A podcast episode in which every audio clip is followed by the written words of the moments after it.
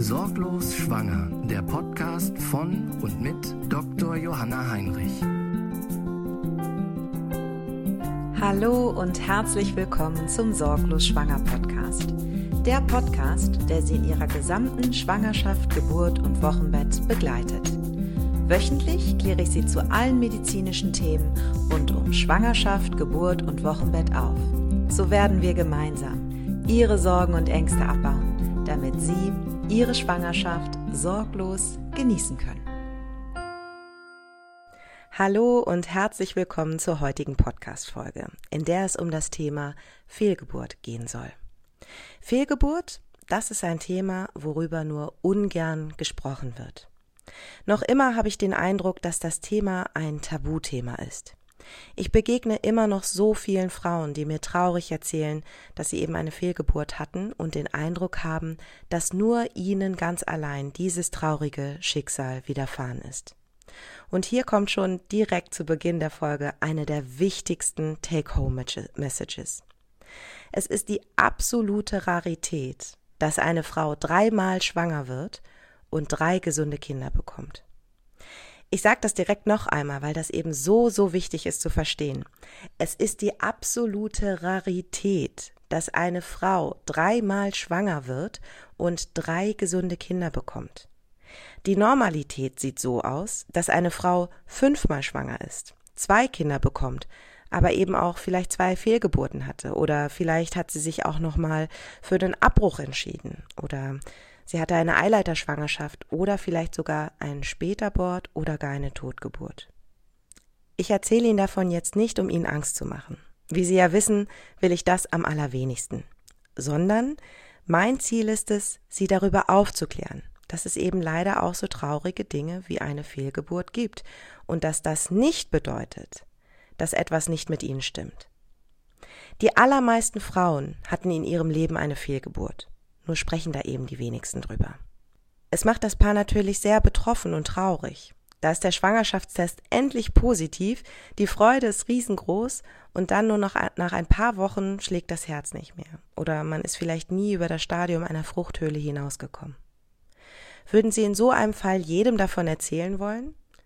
Dazu kommen ja dann auch noch Gedanken wie, vielleicht stimmt mit mir was nicht oder vielleicht werde ich niemals ein Kind bekommen können oder viele Frauen machen sich auch sofort Vorwürfe und denken, hätte ich doch nur keinen Sex gehabt oder wäre ich doch nicht zum Sport gegangen oder in die Sauna oder ins Schwimmbad oder was auch immer. Deshalb hier direkt die zweite wichtige Take-Home-Message. Eine Schwangerschaft, die gesund ist und sich eingenistet hat, die wird sich weder vom wildesten Sex, noch vom Sport, noch vom Poolwasser oder sonst irgendwas beeindrucken lassen. Genauso gibt es Frauen, die früh schwanger sind und noch gar nichts von ihrem Glück wissen. Sie sind vielleicht auf eine Hochzeit eingeladen und sie geben sich so richtig die Kante und feiern, bis der Arzt kommt. An dieser Stelle muss ich Ihnen natürlich als Arzt sagen, dass Alkohol keine Lösung ist und wir alle nicht trinken sollten. Aber wir alle kennen natürlich schließlich auch diese fantastischen Partys, wo quasi ohne unser Zutun auf mysteriöse Art und Weise der Alkohol direkt über unseren Mund in die Speiseröhre und im Magen landet. Die Leber wird's schon richten. Ein paar Tage später bleibt dann die Periode aus. Der Schwangerschaftstest ist positiv und unmittelbar folgen auch die Schuldgefühle. Ach du Scheiße, ich habe mir ja maximal die Kante gegeben. Auch wenn ich Alkohol nicht verniedlichen will. Aber solche Situationen passieren nun mal leider immer mal wieder. Und ich kann Sie zumindest im Punkto Schwangerschaft beruhigen. An dieser Stelle gilt das Alles- oder Nichts-Prinzip. Das bedeutet, entweder es wird was aus dem befruchteten Ei oder nicht. Das Saufgelage selbst hat dabei keinen nachhaltigen Einfluss auf die Schwangerschaft. Sollten Sie allerdings wissen, dass Sie schwanger sind, dann sollten Sie selbstverständlich auf Alkohol verzichten, da dieser im Laufe der Schwangerschaft tatsächlich großen Schaden anrichten kann. Das Alles- oder Nichts-Prinzip gilt also nur in den ganz, ganz frühen Stadien, wo die Mama eben noch gar nichts von ihrem Glück wissen kann. Das gleiche gilt auch für anderen Konsum von Drogen oder Zigaretten, also unbedingt in der Schwangerschaft lassen. Aber ich denke, da zähle ich Ihnen nichts Neues. Wenn sich aber die Schwangerschaft dazu entschlossen hat, dass sie sich nicht weiterentwickeln möchte, liegt das sehr häufig daran, dass etwas in der Konstruktion, also beim Zusammenbauen der Zellen, nicht richtig gelaufen ist. Wie gerade schon angedeutet, ist es unglaublich kompliziert, einen Menschen zu bauen. Es kann also durchaus passieren, dass der Körper an der falschen Stelle eine falsche Information bekommen hat, dass etwas nicht richtig zusammengesetzt wurde. Das merkt dann die Natur und sagt, hoppla, hier ist was falsch gelaufen, da wird nichts draus, das müssen wir beenden. Ich weiß, es mag sich jetzt etwas lapidar anhören. Ich möchte auch keinesfalls jemandem zu nahe treten, aber diese einfache Art, es zu beschreiben, lässt einen gut nachvollziehen, dass der Prozess Menschenbau eben sehr komplex ist. Haben Sie mal ein Haus gebaut oder hatten Sie Freunde oder Bekannte, die ein Haus gebaut haben? Vielleicht ist Ihnen da auch aufgefallen, dass Sie niemanden kennen, der ein Haus hat bauen lassen und dort es nicht zu Komplikationen gekommen ist. Was ich Ihnen an dieser Stelle auch gerne sagen möchte, ist, dass es manchmal sogar ein Segen sein kann, wenn die Natur für einen entscheidet, also für den Abbruch oder die Beendigung der Schwangerschaft. Ich weiß, auch das hört sich jetzt einmal sehr, sehr provokant an, aber stellen Sie sich mal vor, Ihnen wird gesagt, dass Ihr Kind einen schweren Herzfehler hat, der nicht operiert werden kann. Und Sie müssen nun selbst entscheiden, ob Sie die Schwangerschaft zum Ende führen wollen, also das Kind bekommen möchten, oder ob Sie die Schwangerschaft abbrechen möchten. Eine sehr schwere Entscheidung, oder? Also ist es da manchmal hilfreicher, wenn die Natur frühzeitig für uns entscheidet und erkennt, dass da etwas nicht in Ordnung ist und von alleine beendet, so dass wir eben nicht darüber entscheiden müssen. Wichtig ist, nicht zu früh aufzugeben und zu verstehen, dass, weil man eine Fehlgeburt hatte, deshalb niemals ein gesundes Baby in den Armen halten wird. Das ist auf gar keinen Fall der Fall. Die allermeisten Frauen hatten schon mal eine Fehlgeburt und die allermeisten Frauen, die eine Fehlgeburt hatten, haben auch ein oder auch mehrere gesunde Kinder bekommen. Natürlich gibt es Einzelfälle, wo vielleicht Vorerkrankungen bei dem Paar vorliegen, was die Angelegenheit deutlich verkomplizieren kann. Aber auch hier kann meistens geholfen werden. Auf diese Sonderfälle möchte ich hier allerdings nicht eingehen, da das hier zu weit führen würde. Deshalb Fazit an diesem Punkt.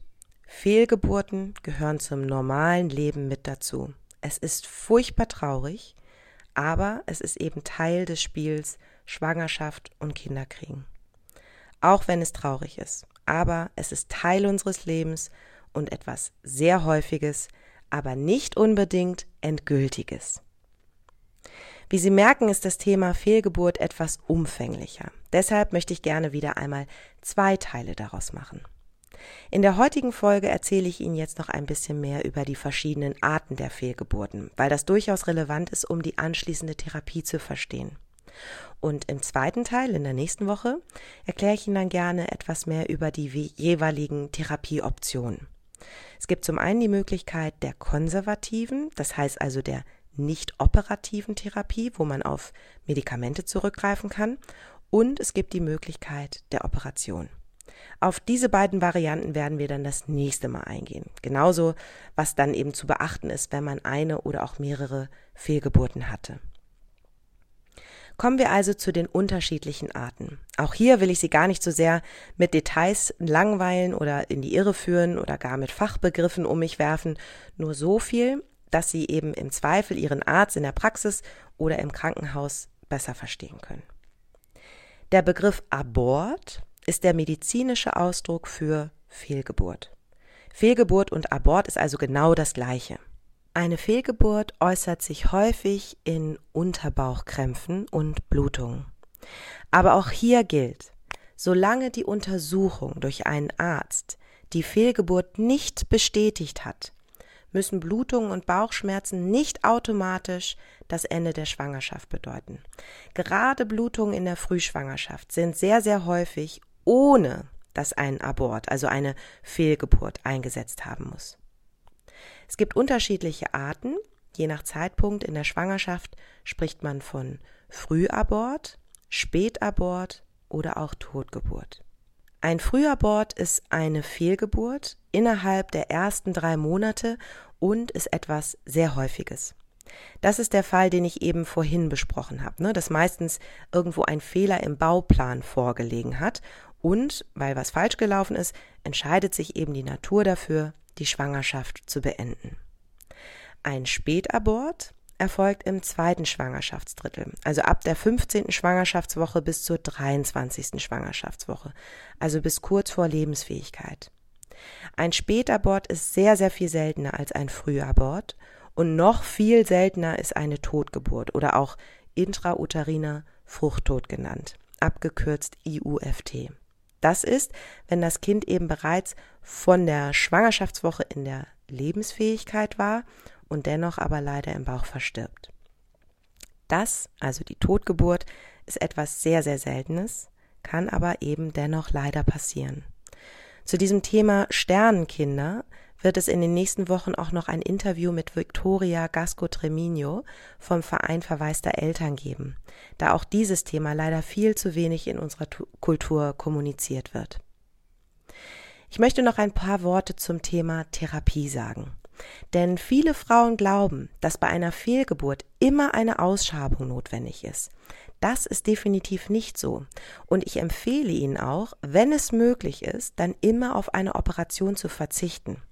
Warum das so sinnvoll ist, werde ich Ihnen nochmal nächste Woche genauer erklären, wenn wir eben auf das Thema OP, also die Ausschabung, noch genauer zu sprechen kommen.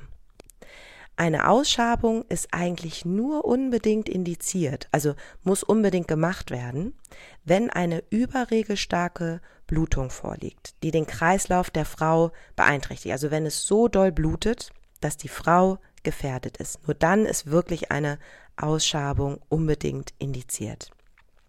Bei einer leichten oder auch regelstarken Blutung versucht ja der Körper schon von allein die Schwangerschaft loszuwerden, ne, was ja in dem Fall auch sinnvoll ist. Auch wichtig zu verstehen ist, solange noch eine positive Herzaktion vorhanden ist, wird niemals eine Ausschabung gemacht. Niemals. Wenn die Schwangerschaft noch sehr früh war und bisher auch vielleicht noch gar keine Herzaktion zu sehen war und jetzt eine Blutung eingesetzt hat, ist das auch noch kein Grund, aktiv zu werden. Also weder mit Medikamenten noch mit einer Ausschabung zur Unterstützung. Solange die Blutung regel- oder unterregelstark ist, gibt es also keinerlei medizinischen Grund einzugreifen. Lassen Sie mich gern nochmal erklären, warum. Es kann ja durchaus sein, dass die Schwangerschaft entweder noch so früh ist, dass es auch noch für eine Herzaktion zu früh ist, oder es kann sein, dass die Schwangerschaft nicht intakt ist. Solange aber die Blutung nicht zu stark ist, dass die Schwangere durch die Blutung eben gefährdet wäre, kann ich auch abwarten. Ja, ich habe da gar keinen Grund, irgendwie aktiv zu werden. Ob die Schwangerschaft vielleicht nicht äh, dann doch von alleine abgeht oder eben ohne Operation oder ohne Medikamente abgeht, ne? Kann aber ja auch noch sein, dass es einfach nur eine Blutung ist in der Frühschwangerschaft und sich vielleicht doch auch noch eine Herzaktion entwickelt. Deshalb empfehle ich Ihnen an dieser Stelle abwarten und eine erneute Ultraschallkontrolle in zwei Tagen nach Einsetzen der Blutung machen. Eben unter der Voraussetzung, ne, dass die Betroffene ins Krankenhaus geht, wenn die Blutung mehr als periodenstark ist. Es kann sein, dass der Abort komplett abgeht von alleine. Dann spricht man von Abortus completus. Da muss man gar nichts weitermachen. Wenn der Abort nur zum Teil abgeht, spricht man von Abortus incompletus, eine inkomplette Fehlgeburt. Auch in diesem Fall gilt, es muss nicht unbedingt eine Operation erfolgen. Man kann auch erstmal abwarten oder Medikamente geben, sofern die Blutung nicht so stark ist. Es gibt zudem auch noch einen drohenden Abort und einen Abort, der bereits unaufhaltsam im Gange ist. Die medizinischen Begriffe dazu sind Abortus imminens und Abortus incipiens, müssen sich beides nicht merken. Mir ist nur wichtig, dass Sie verstehen, dass es keinen Grund zur Eile gibt. Solange keine überregelstarke Blutung vorliegt, können Sie erstmal abwarten, ob der Körper das nicht vielleicht auch von alleine schafft und damit eben vielleicht auf eine Operation verzichten können, was für Folgeschwangerschaften immer die bessere Wahl wäre. Darauf gehen wir aber auch nochmal in der nächsten Woche genauer ein. Auch wichtig für alle Frauen mit der Blutgruppe Rhesus negativ, also A negativ, B negativ, Null negativ oder AB negativ. Diese Frauen brauchen alle eine Rhesusprophylaxe. Das ist eine kleine Spritze, ähnlich wie eine Impfung, damit sich keine Antikörper, das sind so kleine Abwehrkämpfer, gegen die Blutgruppe des Kindes entwickeln können, da es sonst eben in einer nächsten Schwangerschaft zu Problemen kommen kann. Das jetzt im Detail zu erklären wäre zu kompliziert an dieser Stelle. Merken Sie sich einfach, wenn die Blutgruppe negativ ist, braucht man noch eine Spritze. Wenn man positiv ist, muss nichts unternommen werden. Das soweit erstmal zum ersten Teil Fehlgeburt. Die wichtigen Messages, die Sie aus dieser Folge mitnehmen sollten.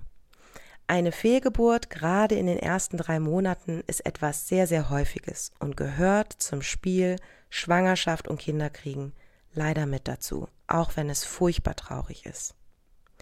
Und was mir auch ganz wichtig ist, Sie haben auf gar keinen Fall etwas falsch gemacht.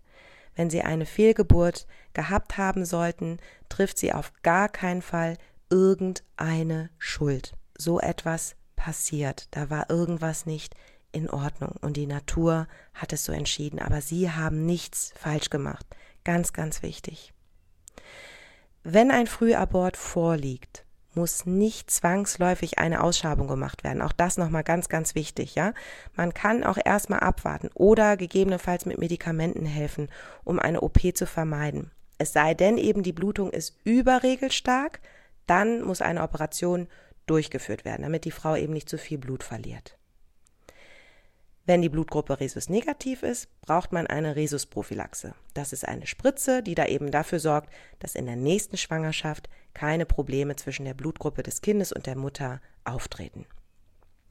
Alles weitere, wie genau eine medikamentöse Therapie aussehen kann und was zur Operation wichtig ist und vor allem auch dem weiteren Verlauf nach einer Fehlgeburt wichtig ist, das erkläre ich Ihnen dann alles in der nächsten Woche. Sollten Sie auch eine Frage zu Ihrer Schwangerschaft oder Ihrem Kinderwunsch haben, dann tragen Sie sich gerne für ein kostenloses Gespräch mit mir ein.